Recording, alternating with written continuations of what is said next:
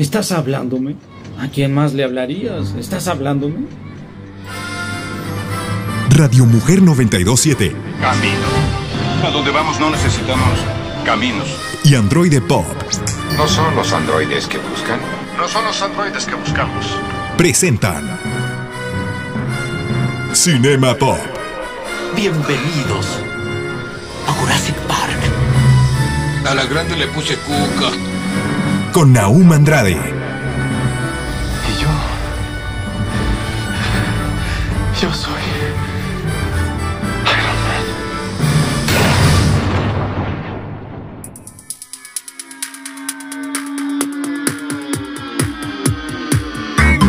Man. Sean bienvenidos a Cinema Pop en Radio Mujer 92.7 de FM. Mi nombre es Naum Androide y estoy contento de estar con todos ustedes. Un saludote a Esmeralda Cano, mi amadísima productora, y al señor de señores, el señor Dago Camacho.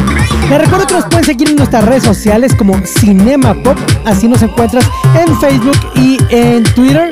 Y también en TikTok, que tengo TikTok y a mí me encuentras como Naum Andrade en Instagram y en Twitter. ¿Cómo no? Vamos iniciando con las noticias que tenemos un buen de noticias el día de hoy aquí en Cinema Pop. Iniciamos. Bob Marley, la leyenda. Acaba de estrenarse el trailercito de la película Bob Marley, la leyenda, que va a celebrar la vida de este cantante, cantante jamaiquino llamado Robert Nesta Marley, que es más conocido como Bob Marley. Y que yo creo que contribuyó bastante, bastante, bastante a la música jamaiquina y que nos dio temas icónicos como Could You Be Love? Could Be Love. Ay, me gustaba mucho la canción de él, la verdad. Bueno, bueno, bueno, pero vamos al punto. Se estrenó este trailercito que nos muestra a Bob Marley que va a estar protagonizada la película por Kingsley Ben Arthur, Lanshana Lynch, James Norton, Townsend Cole, entre otros más actores. Pero ¿de qué va a ir la película? Bueno, de su vida, ¿no? Pero lo que nos dice la sinopsis es la siguiente. Para celebrar la vida y música del ícono que inspiró a generaciones a través de su mensaje de amor y unidad, por primera vez en la pantalla grande descubrirán la historia de superación de Bob Marley y su viaje detrás de su música revolucionaria, producida en asociación con la familia Marley y protagonizada por Kingsley Ben Adir, interpretando al legendario músico Bob Marley. La verdad es que se ve interesante el tráiler. Yo ya les había comentado aquí, tengo un problemita con las biopics. A veces siento que no sé qué tan necesarias sean. Pero si tú eres fan de un artista o fuiste fan de un artista durante muchos años, creo que está padre ver en la pantalla lo que es su historia, su vida. En la persona soy más fan de cuando se hace un documental con entrevistas de los actores, perdón, ah, bueno, actores, personajes, gente que está alrededor de esa figura icónica, ya sea un cantante, músico, actor o lo que sea.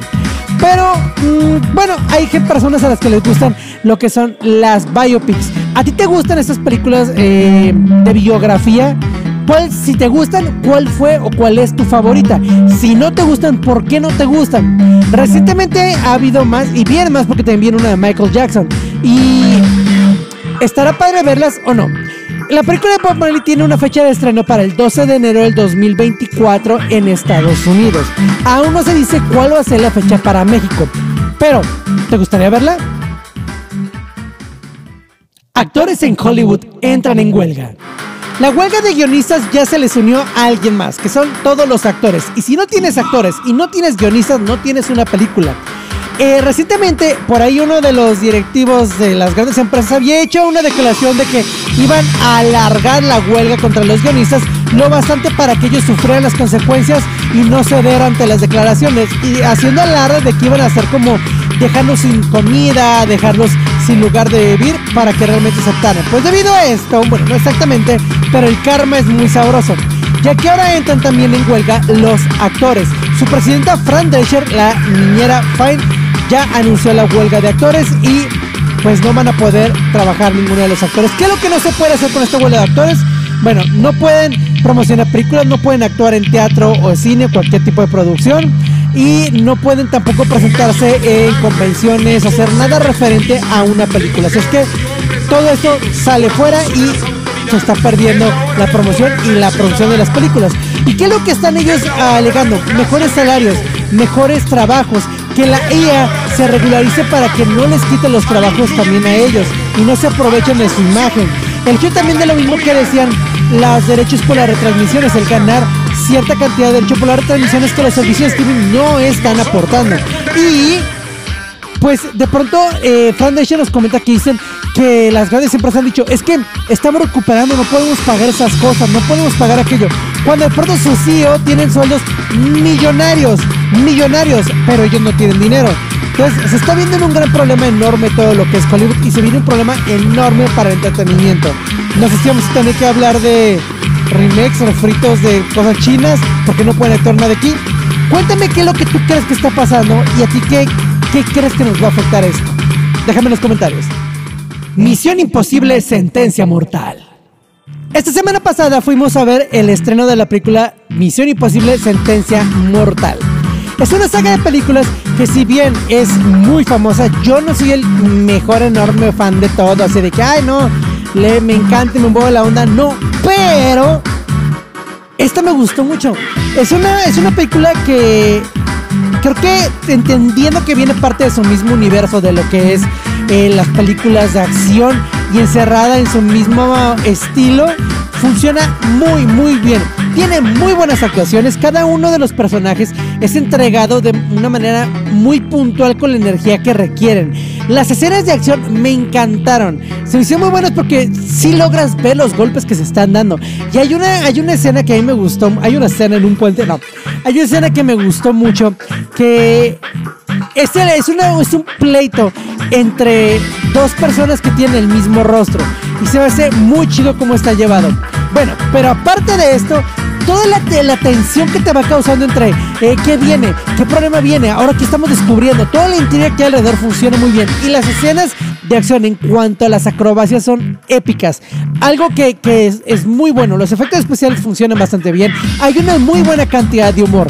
En lo especial, a mí me gustó mucho eh, la actuación tanto de Tom Cruise como de sus villanos. Me gustó bastante. ¿Y de qué va esta película? Pues bueno, Ethan Hunt y su equipo de IMF se embarcan en su misión más peligrosa hasta el momento para rastrear una arma aterradora que amenaza con la humanidad antes de que caigan manos equivocadas con el control del futuro.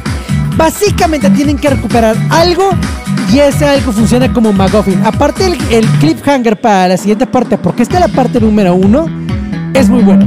Déjame en los comentarios si a ti te llama la atención ver esta película de Misión Imposible y si ya la viste, qué te pareció, si eres fan de la saga y si te gustaban las películas anteriores. ¿Te gusta alguna en especial? Déjame en los comentarios. Regresamos después de este cortecito en Radio Mujer. Cinema Pop. Es tiempo del intermedio y preparar palomitas. Regresamos. Cinema Pop.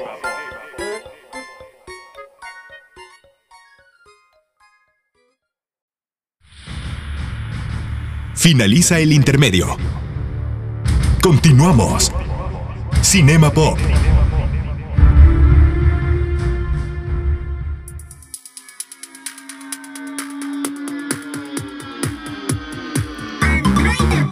Sean bienvenidos a Cinema Pop y el tema del día de hoy es muy particular porque hoy tengo un invitado, un canal invitado con el que estuvimos platicando y tuvimos una colaboración.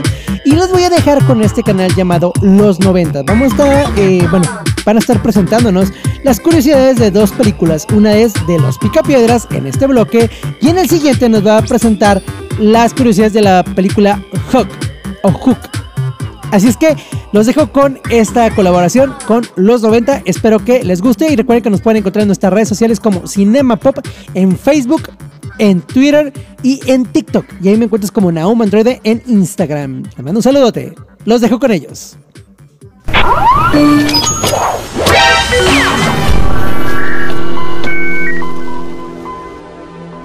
A mediados de los 90, como los dinosaurios y todo lo prehistórico estaba muy de moda, no fue mala idea hacer una película de acción real de los Picapiedra. La serie creada por Hanna-Barbera allá por los años 60 y que para ese entonces ya eran súper conocidos, además que la pasaban todos los días en Cartoon Network, por lo que el éxito de una película así estaba prácticamente asegurado.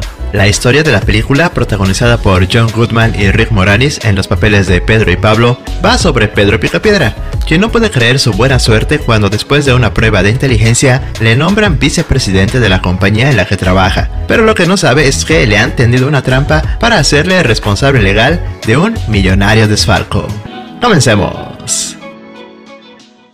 Acérquense todos y les contaré la historia de un hombre poco sofisticado, atrapado en una traicionera red de poder, engaño y lujuria. Oh, sí. La serie original de Los Picapiedra estuvo al aire originalmente entre 1960 hasta 1966, siendo una creación de los animadores William Hanna y Joseph Barbera, la cual trataba sobre la vida diaria de un grupo de cavernícolas viviendo en la Edad de Piedra, pero al estilo de los 60. Como toda serie, Los Picapiedra pasó por un proceso creativo un tanto largo. Originalmente se iban a llamar los Gladstone, algo así como los Rocalegres, o también se iban a llamar los Flagstones, pero finalmente se eligió los Flintstone, o Picapiedra. Con el pasar de los años, la serie se hizo muy popular y una adaptación en acción real se fue pensando desde 1985, donde la historia iría sobre Pedro y Pablo recorriendo Norteamérica en busca de trabajo, después de que su ciudad natal, Piedradura, cayera en una depresión financiera. La película estuvo a punto de rodarse, pero el director elegido, Richard Donner, no estaba muy de acuerdo con el guion y lo encontró muy sentimental, así que el proyecto poco a poco se quedó en nada. En fin, no quedó nada. Más o menos en 1989, Steven Spielberg se mostró muy interesado en producir una película de los Picapiedra, pues su productora, Amblin, ya tenía una muy buena experiencia en la producción de películas familiares como Volver al Futuro, Quien engañó a Roger Rabbit y Los Goonies. Por aquel entonces, mientras se rodaba la película Always, Steven le comentó a John Goodman que estaba en planes de producir una película de los Picapiedra y que si le interesaría podría tomar el papel de Pedro, a lo que Goodman aceptó encantado. Ya con su protagonista a bordo, la película esta vez sí estaba en marcha. Pedro, ¿es que acaso no sientes nada de lástima? Claro, siento lástima de haber conocido a ese parásito. Oh, Betty. Adiós, Vilma. Oh.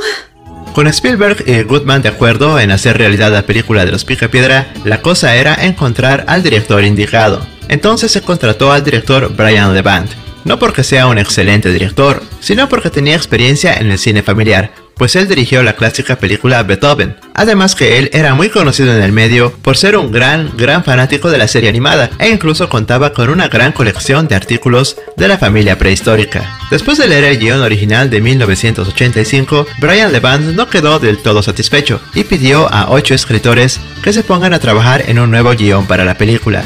Según Rick Moranis, el actor que hace de Pablo, hasta 20 escritores colaboraron de algún modo en el guion. Y bueno, después de unos meses ya con el guion listo y aprobado, se inició la producción de la cinta. Antes de que Steven Spielberg firmara el contrato con John Goodman para el papel de Pedro, muchos otros actores populares de aquellos años fueron considerados, tales como John Candy, Dan Aykroyd, Jim Belushi, Chevy Chase e incluso Bill Murray pero todos tuvieron sus reparos sobre todo con el diseño de vestuario. Pero bueno, el actor Danny DeVito fue la primera elección para el papel de Pablo Mármol, pero el mismo Danny le dijo a la producción que él no era el mejor para el papel del mejor amigo de Pedro, así que rechazó la oportunidad. Al final, Rick Moranis fue elegido por sus interpretaciones en las comedias de los cazafantasmas y también en la película Hay un loco suelto en el espacio. ¿Les quedó bien claro? Para el papel de la hermosa esposa de Pedro, la pelirroja Vilma, las actrices Catherine O'Hara y Gina Davis fueron fuertemente consideradas, pero al final Elizabeth Perkins fue la elegida. Pero una de las decisiones más controversiales fue el papel de Betty, y a pesar de que es un personaje secundario, muchos fans pusieron el grito al cielo cuando se enteraron que la actriz Rosie O'Donnell sería la esposa de Pablo Mármol. Sin embargo, quizá te interese saber que Janine Turner y Tracy Ullman estuvieron a punto de quedarse con ese papel. The cast that we put together, uh, I can't believe how well they gelled, how well they worked together. It's really, the cast is more like a band. Uh, keep, keeping a tight beat and a steady rhythm is Rick Moranis as Barney.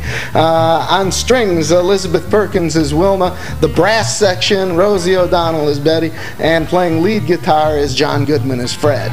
And together they make beautiful comedic music together. La filmación de Los Picapiedra empezó en 1993 y los exteriores de la ciudad de Piedra Dura fueron ambientadas en el Gran Cañón y los interiores en los estudios Universal en Los Ángeles, California. Steven Spielberg estaba muy al tanto de la tecnología CGI, por lo que en Los Picapiedra, él también llamó a los especialistas de Industrial Light and Magic para la recreación de todos los dinosaurios animados, en especial a la mascota de la familia, Dino. Otros modelos de dinosaurios y criaturas prehistóricas también fueron creados y operados por Jim Henson. Estas marionetas iban perfecto con el tono familiar de la cinta, por lo que fueron elogiados por la crítica.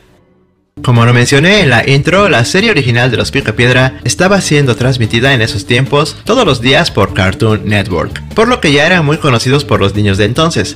Fue por esta razón que junto con la cinta se lanzó una serie de figuras de acción, las cuales tenían sus rostros muy parecidos a los de su contraparte en el cine, pero el cuerpo era muy similar a los de la serie animada, por lo que todos los muñecos son una especie de híbrido entre la película y la serie. Y si bien puede parecer un poco extraño, la figura de Pedro fue todo un éxito de ventas por aquellos años, vendiendo casi cuatro veces más que los otros personajes. Y bueno, quizá porque Pedro es el personaje más memorable de la película. Y hoy en día todas las otras figuras que no sean Pedro son consideradas figuras de colección. A los niños les encantará. Además de los juguetes, también fueron lanzados videojuegos basados en la película, esto para Super Nintendo, Game Boy y Sega.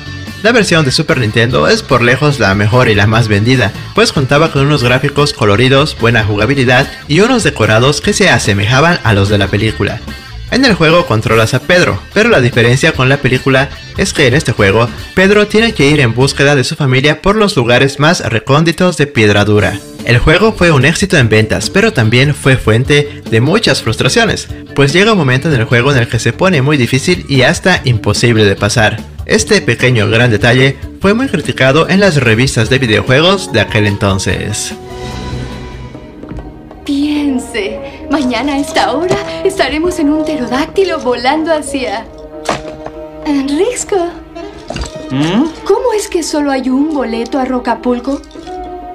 Quizá los elementos que más llaman la atención durante la cinta sean los edificios, oficinas, casas y toda la arquitectura de piedra dura. Para esta gigantesca labor se contrató al diseñador Bill Sandel, quien tardó unos dos meses en construir los diferentes decorados de la película y se tuvo mucho cuidado con los materiales empleados, pues el efecto de piedra debería ser muy similar al que aparecía en la serie de dibujos animados. Cuando se presentó el set al director, este quedó impresionado y a la vez encantado, y dice que fue uno de los elementos que realmente lo sorprendió. Para compartir esta sorpresa, un fin de semana antes del estreno de la película, la productora realizó una apertura pública del set y fue visitado por más de 30.000 personas, esto con el objetivo de crear expectativa anticipada para la película. How do you take that which is a two-dimensional animated drawing and make it real, make it tangible, make it rock, make it stone, make it petrified wood to create an entirely new universe, but one that is totally familiar to fans of the Flintstones. The, the detail is amazing on, on uh, like I have a little shaver that's a, a, little animal that gnaws at my face and it, it you know it got all the uh, great record players is a bird's head it's just it's amazing how detailed this thing is and how um, how much work went into. It. They must have been doing this for years. I, I really don't know uh, how long they've been working at it. Como la película reuniría a varias celebridades del momento, se invitó a Sharon Stone para ser parte de la película interpretándose a ella misma como la sensual secretaria cavernícola de Pedro Picapiedra. Pero ella tuvo que declinar esta oferta pues estaba trabajando en otra cinta llamada Diaboliche. Entonces Halle Berry se quedó con el papel de la secretaria sensual, pero debido a este cambio su personaje se iba a llamar Rosetta Stone, o en español Piedra de Rosetta, en referencia a un fragmento de una antigua estela egipcia de grano de orita, inscrita en un decreto publicado en Memphis en el año 196 a.C. en nombre del faraón Ptolomeo V. Pero se pensó que el público quizá no entendería esta referencia, así que al final el sensual personaje de Halle Berry se quedó con el nombre de Sharon Stone.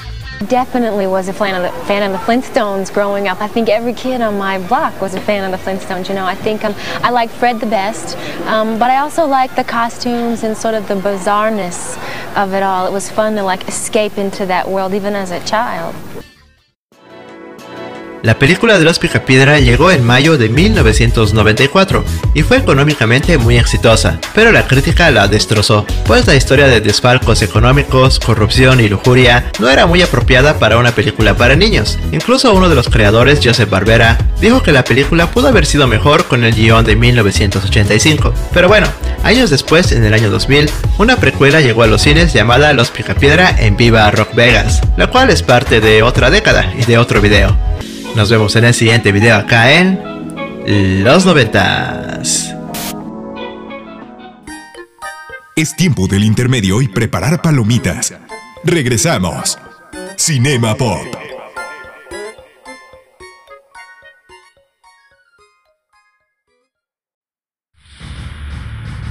Finaliza el intermedio. Continuamos. Cinema Pop.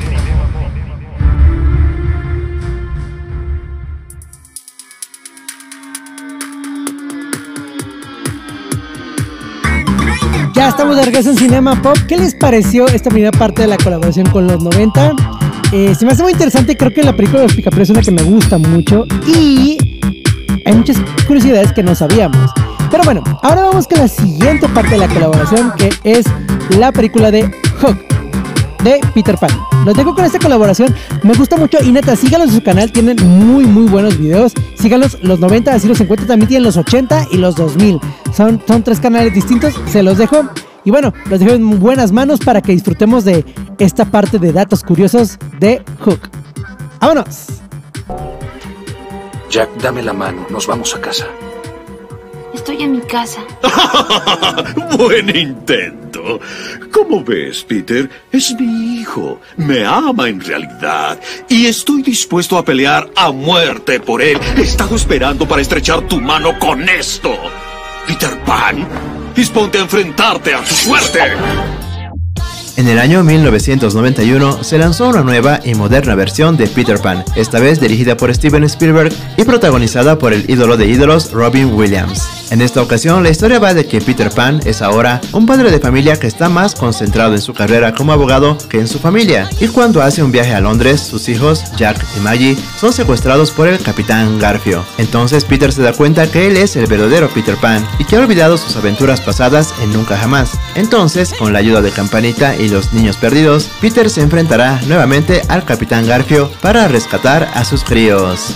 Esta cinta fue realmente épica en su momento, sobre todo por su gran elenco. Entre ellos están Julia Roberts, Bob Hoskins y Dustin Hoffman, entre muchos otros. Así que ahora sin perder más tiempo, vamos a revisar 9 datos curiosos que no sabías de Hook, el regreso del Capitán Garfio, de 1991. Comencemos. Número 9. Solo tú puedes salvar a los niños. Es necesario que vuelvas. Debes obligarte a recordar, Peter. ¿A recordar qué? Peter, que no sabes quién eres. Algo que de seguro no sabías es que Steven Spielberg siempre ha sido un fanático de Peter Pan, desde que su madre solía leerle cuando él era un niño el libro Peter y Wendy. Ya de adulto en 1985, Spielberg se puso a trabajar en hacer una adaptación en acción real basada en el libro de Peter Pan. En los primeros días de preproducción de la película, se pensaba que estaría basada en parte en el libro original y en parte en la película animada de Disney, que era lo que la gente más conocía por lo cual también sería producido por Disney. Pero por cosas del destino, el proyecto finalmente terminó en Three Star Pictures. Para esta nueva versión se contrató al guionista Nick Castle, quien quería tomar algo de la mitología de Peter Pan, pero adaptándola a los tiempos que corrían. La idea de hacer una cuasi continuación del libro y la cinta animada de Disney le vino a la mente cuando su pequeño hijo de 3 años hizo un dibujo de un cocodrilo que se comía al Capitán Garfio, y su hijo le dijo que el Capitán Garfio en realidad no murió y que se escapó. Entonces Castle se preguntó qué habría pasado con Peter Pan en 40 años desde la película de Disney, tomando en cuenta que el Capitán Garfio estuviese vivo. Entonces se puso a escribir una historia en la que Peter Pan está tratando de solucionar la relación con sus hijos, y esta idea le encantó a Steven Spielberg, quien antes ya había explorado temas de relaciones tensas entre padres e hijos en cintas como ET e Indiana Jones. Número 8.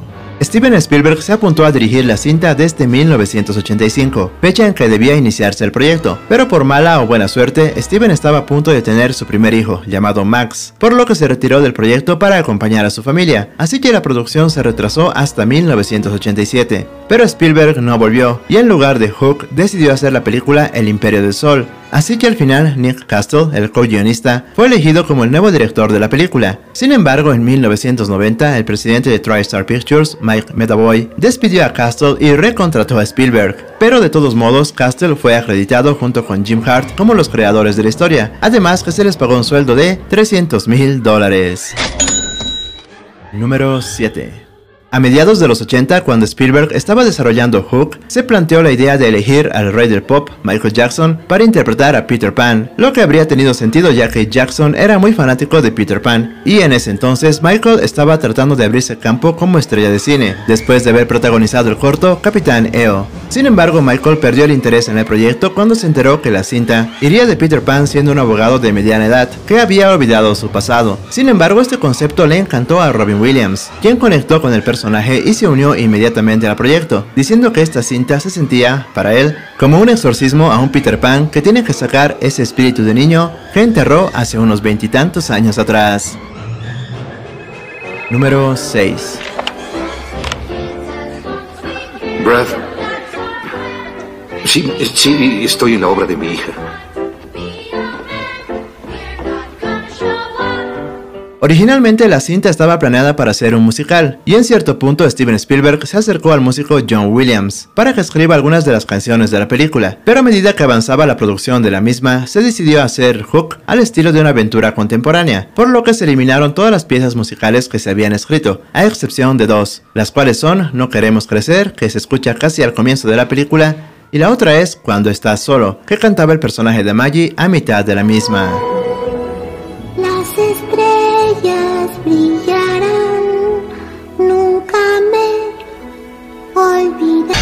Este video ya no está disponible debido a infracciones de copyright. Lo siento, vuelva pronto. Número 5. En cierta etapa del desarrollo de la película, Spielberg sintió que dos de los personajes se sentían bastante subdesarrollados, y hablamos del Capitán Garfio y Campanita, por lo que para desarrollar a estos personajes se contó con la ayuda de nada más y nada menos que la princesa Leia. Y sí, estoy hablando de Carrie Fisher, quien escribió bastantes diálogos para los personajes, sobre todo para Campanita. Además, por si no lo notaste, la actriz y escritora también tiene un cameo en la película, donde ella y su mentor en la vida real, George Lucas, interpretan a la pareja que se besa en las calles de Londres. Y hablando de cameos, Hook cuenta con cameos bastante sutiles, como Phil Collins como el inspector de policía de Londres y también Glenn Close, que es una de las piratas de Garfio. Número 4. Obviamente, como esta cinta estaba dirigida a un público familiar, la juguetera Mattel lanzó las figuras de acción de la película como parte de los artículos de Mercadotecnia. ¡Mercadotecnia! ¿Dónde están las verdaderas ganancias de la película? Lamentablemente los juguetes tenían poco que ver con sus pares en la pantalla grande, pues por ejemplo Peter Pan era mucho más delgado y tenía el cabello peinado hacia atrás, además de una diadema que le hacía lucir más como si estuviese en camino a una bailanta. Pero bueno, en ese entonces a nadie le importaba y todos queríamos tener las figuras de Hook. Por cierto, por aquella época también salió una serie animada llamada Peter Pan y los Piratas, que no tenía nada que ver con la película, pero que también tenía su propia línea de figuras de acción. Aunque la verdad la serie que más me gustó fue la de 1989, que se llamaba Las aventuras de Peter Pan, el cual tenía un estilo mucho más ágil y divertido. Número 3. También como parte de la mercadotecnia de la película, se lanzó un videojuego de la misma para Super Nintendo en 1991, y si bien la portada creaba grandes expectativas, el juego era bastante simplón en cuanto a diseño, quizá por las limitaciones de la consola. Pero bueno, en el juego controlas a Peter Pan, mientras recorres nunca jamás, para salvar a los niños que han sido secuestrados por el Capitán Garfio, lo que conduce a una pelea final de espadas entre Peter y Garfio. El juego en sí es bastante fácil, pero aún así es bastante disfrutable, y los gráficos, a pesar de tener un diseño un poco limitado, son brillantes y coloridos. Así que si quieres jugarlo ahora, pasarás un buen rato sin mayores pretensiones visitando nunca jamás. Número 2 A pesar de que en la película podemos ver algunas tomas exteriores, casi la totalidad de la misma se rodó en estudios controlados, esto para facilitar la producción y el complicado rodaje. Lamentablemente una queja común entre la gente que vio la película era que la misma parecía estar filmada en un escenario de teatro, o bueno, daba esa sensación, y es que la expectativa en su momento por ver el mundo de Nunca Jamás por primera vez en acción real fue bastante alta, y al final, por lo menos para mí, dejó una gran decepción, aunque eso no quita que la película sea buena. Se sabe también que por estas condiciones de rodaje, el presupuesto de la película y su calendario se extendieron, pues originalmente la película tenía un presupuesto de 48 millones de dólares, pero a medida que avanzaba la filmación, el presupuesto aumentó hasta los 80 millones, y la filmación, que solo debía durar 76 días, llegó a durar en total 116 días. Número 1 por aquel entonces, si lo recuerdas, el primer material promocional de una cinta que salía a la luz era el póster promocional, y el legendario póster de Hook fue bellamente ilustrado por la leyenda de la ilustración de pósters de películas Drew Struzan, de quien sus creaciones son bastante coleccionables hoy en día. Otro de los artistas que realizó un póster para la película fue John Alvin, quien también ha hecho ilustraciones para cintas como E.T. y Batman Regresa. Luego del póster promocional también salió a la luz el primer tráiler, que extrañamente estaba musicalizado con la música de la película Las Brujas de Eastwick, pues para ese entonces la música de Hook aún no había sido terminada, lo que hoy en día hace sentido con todas las dificultades que tuvo Hook para llegar a la pantalla grande. Y bueno, a pesar de las críticas no tan buenas, la película fue un gran éxito comercial, recaudando algo así como unos 300 millones de dólares. Sobre todo yo creo por el buen corazón que se le da a la leyenda de Peter Pan, con un enfoque para ese entonces nuevo y fresco. Personalmente no me apeteció verla en el cine en su momento de estreno, pues ver a un Peter viejo, a mis ojos de niño, no me llamó la atención, pero con los años la vi en casa y puedo decir que es una cinta entrañable. Nos vemos en el siguiente video acá en... Los noventas. Es tiempo del intermedio y preparar palomitas. Regresamos. Cinema Pop.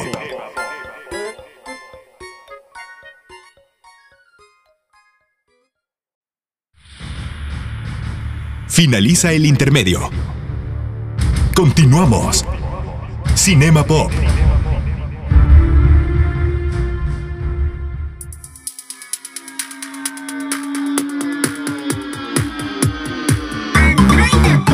Ya estamos de regreso en Cinema Pop y gracias a todos por estar escuchando. ¿Qué les pareció esta colaboración que tuvimos con los 90? Estuvo chido, digo, ya hablamos un poquito, pedimos permiso y estamos teniendo este, esta parte de los 90 que es muy interesante la manera en que va llevando los temas y quiere que ustedes lo escucharan y bueno, pues búsquelo, suscríbanse a su canal, es muy bueno lo que los datos que tiene, se lo recomiendo bastante.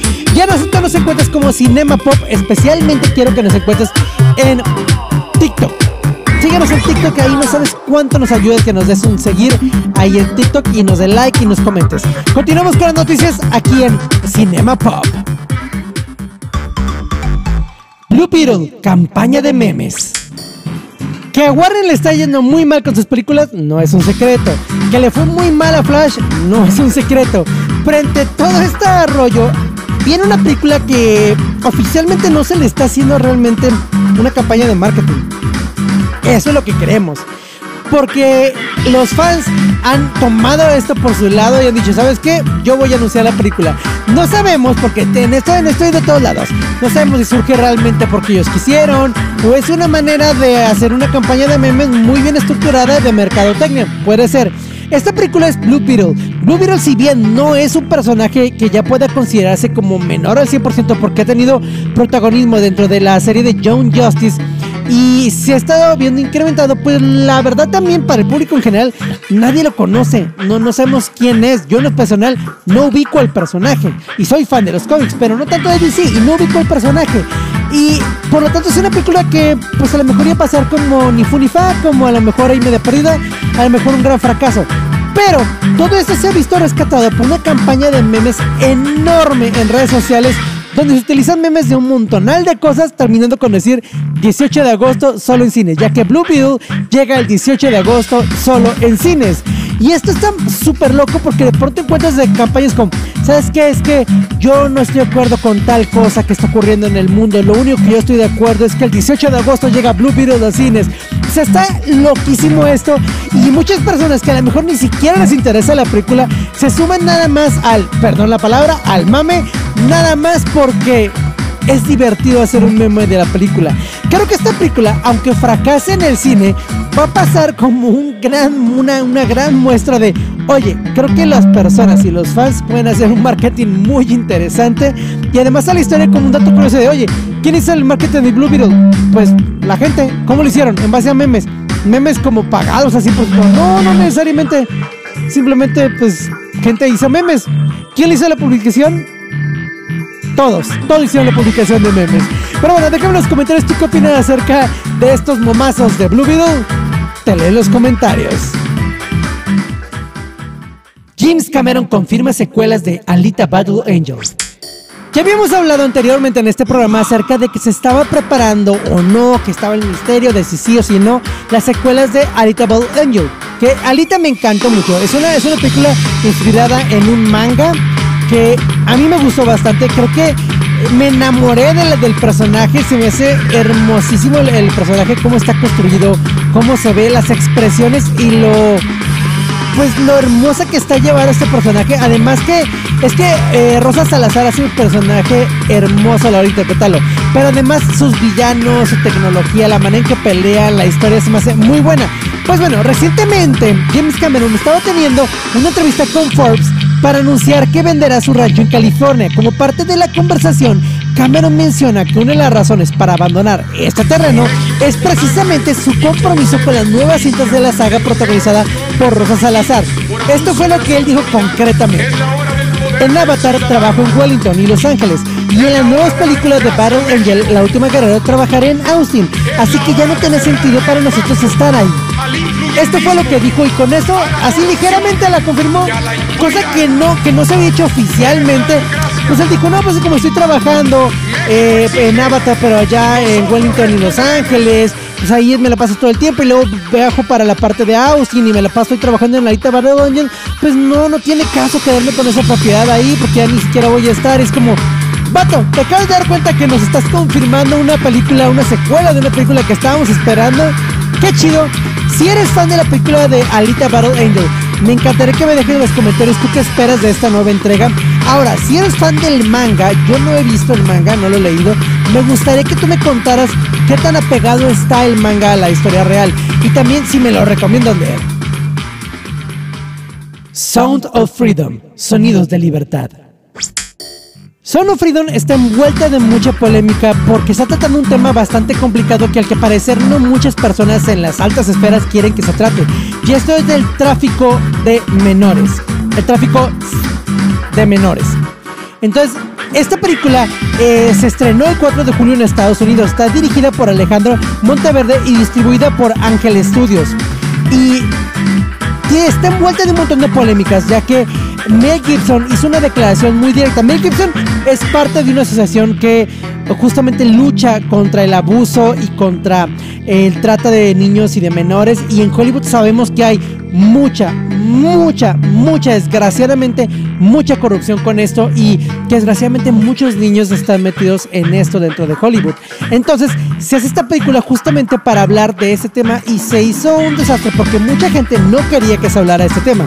La película en cuestión es Sound of Freedom o también Sonido de Libertad, que va a llegar a los cines mexicanos el 31 de agosto y que te invito a que lo veas.